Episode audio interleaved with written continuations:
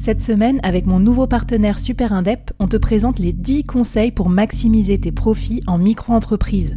Des conseils pour maximiser tes gains, mais surtout éviter les boulettes administratives. Autant te dire que ça m'aurait plu d'avoir quelqu'un qui me donne ces conseils-là quand je me suis lancée. Je te mets le lien vers ces 10 conseils pépites et un petit cadeau qu'on te réserve avec Super Indep en description de cet épisode.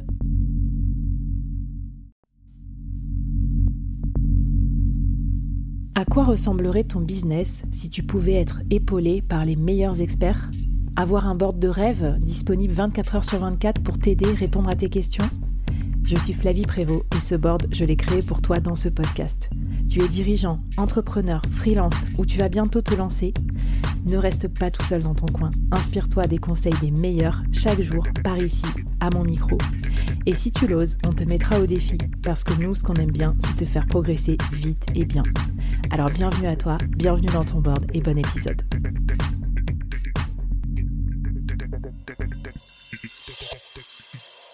Alors Franck, euh, on a parlé de la répartition des parts, mais tu es d'accord que si on se répartit des parts avec quelqu'un qui à la base n'est pas fait pour être notre associé, il va y avoir de l'eau dans le gaz de toute façon. Et ça, moi, c'est un truc que je trouve important. Comment on fait pour choisir son associé? Parce qu'il faut être complémentaire, il faut bien s'entendre, il faut euh, pouvoir s'aider dans le business, il faut pouvoir s'entraider euh, dans la vie, bien se supporter. Enfin, ça fait beaucoup de critères, quoi. Comment tu, conseilles, toi, tes clients sur ce sujet? Alors, moi, euh, en tant qu'avocat spécialisé dans les litiges entre associés, je suis consulté ponctuellement par des petits malins qui veulent me voir en disant il connaît, il connaît bien la casse, la maladie, donc on va aller chez lui pour mettre les les, bons mécanismes en place d'entrée de jeu. Quand on parle de choisir son associé, le, premier mot qui vient par expérience dans la tête de gens, c'est la question des valeurs. Hmm. Et, donc, la première croyance que je veux casser par rapport à ça, c'est euh, tout le monde nous dit on a besoin d'avoir les mêmes valeurs pour s'associer. Ben moi, je, je trouve que je ne suis pas d'accord. Je trouve que c'est faux parce que c'est pas une question d'avoir les mêmes valeurs qui est important. Le plus important, c'est de connaître la valeur de l'autre et de la respecter en fonction de la vision commune qu'on peut avoir dans une société ou pas. Parce que si on connaît cette valeur et qu'on la respecte, on peut partir sur les bonnes bases. Pourquoi?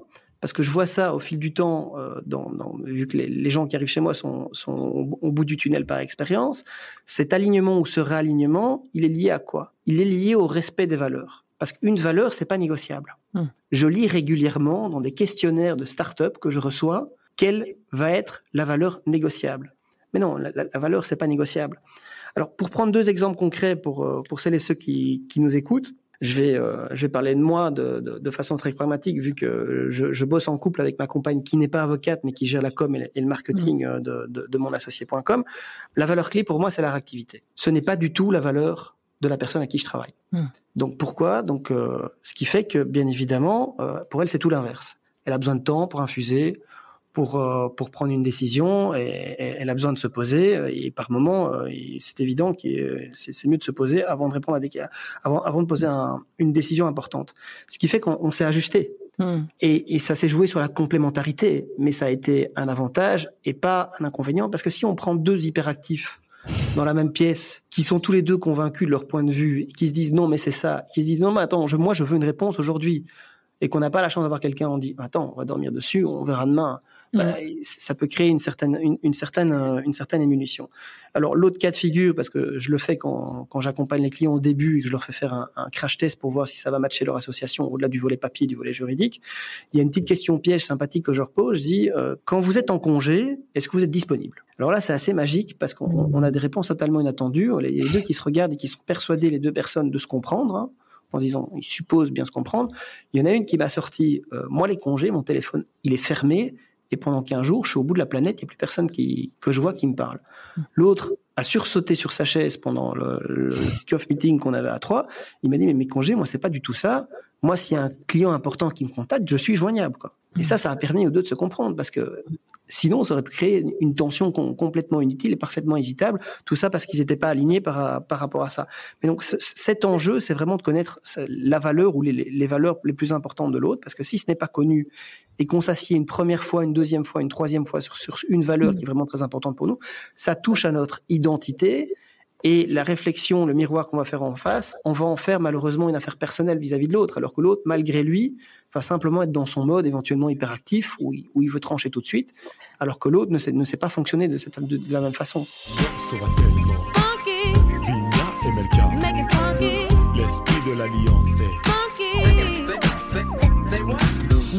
Sujet est ouvert de manière claire. Aucune ambiguïté, nos rapports sont sincères. Oui, c'est clair, je vous parle de respect, je vous parle de cette valeur qui se perd en effet. Bah écoute, je trouve ça très intéressant ton éclairage parce que tu vois, j'aurais pensé que effectivement, on nous dirait d'être complémentaires en termes de compétences, mais d'avoir les mêmes valeurs. Et en fait, ce, que toi tu nous dis, c'est qu'il est possible aussi d'être complémentaire en termes de valeurs euh, et du coup d'en avoir conscience avant euh, que se passe un problème, bah, ça permet d'anticiper et ça permet de bah, d'être un peu méta et de se dire bah voilà, je sais que toi par exemple, tu as besoin de plus de sécurité que moi, mais euh, et du coup de prendre aussi des meilleures décisions. Et c'est ça le principe de l'association normalement, c'est de se pouvoir s'augmenter l'un l'autre. Alors je sens Franck que tu vas nous faire faire une petite introspection sur nos valeurs ou je me trompe? Oui, oui, ben donc euh, tu, tu, tu, anticipes sur la sur la question du, du défi qu'on va qu'on va lancer à, aux personnes euh, qui nous écoutent. Euh, donc, euh, ben, ce défi, donc l'idée, c'est de connaître, c'est déjà, et on se limite à ça, trois valeurs. C'est déjà difficile d'arriver à bien identifier ces trois valeurs. Connaître les trois valeurs de l'autre et les respecter. Alors, pour, comment on peut faire pour, pour, pour, identifier ces valeurs? Je suis tombé sur le site internet de Schwartz. Il y a un test qu'on peut faire en ligne qui prend, je l'ai fait moi-même, okay. euh, qui, qui, prend, je vous dirais, montre en main, mais grand maximum euh, 5 minutes, desquelles vont vous ressortir les trois valeurs je l'ai fait Super. pour moi, ça a bien matché. Il y en a trois qui sont ressortis. Il y avait euh, réactivité, bienveillance et audace. Ah, ok, intéressant. Ce qui permettait de, ce qui permettait de, de bien gérer. Quand, et quant à la personne avec qui je bosse, elle, au niveau de ses valeurs, c'est ne pas mentir, vie privée et une chose à la fois. Ah, super. Ok, ouais, c'est rigolo.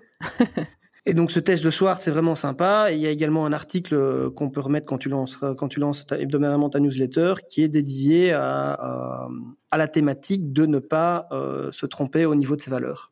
Et, et d'avoir de nouveau cette réflexion contre-intuitive. Bah, super intéressant. Figure-toi que moi j'avais fait test à l'époque en entreprise, un, un, autre test un peu du même style, ou avec un jeu où en gros au début tu as 50 cartes de valeurs, après tu dois en choisir euh, 10, puis après tu dois en choisir euh, 3, et ensuite tu dois en choisir 2. Et euh, du coup, bah, si ça vous intéresse, je vais vous raconter ça aussi dans la newsletter, comme ça vous verrez un petit peu mes valeurs. C'est assez surprenant. Et puis, bah, venez aussi nous rejoindre dans le Discord du board parce que c'est la communauté des solopreneurs. Et je sais que pas mal d'entre vous sont solo comme ça, mais sont pas euh, non plus euh, adverses euh, à l'idée de s'associer un jour. Et euh, entre solopreneurs, ça se fait entre freelance. On peut créer des collectifs, on peut s'associer. Donc c'est aussi des pistes pour développer notre business de, de, de solopreneur.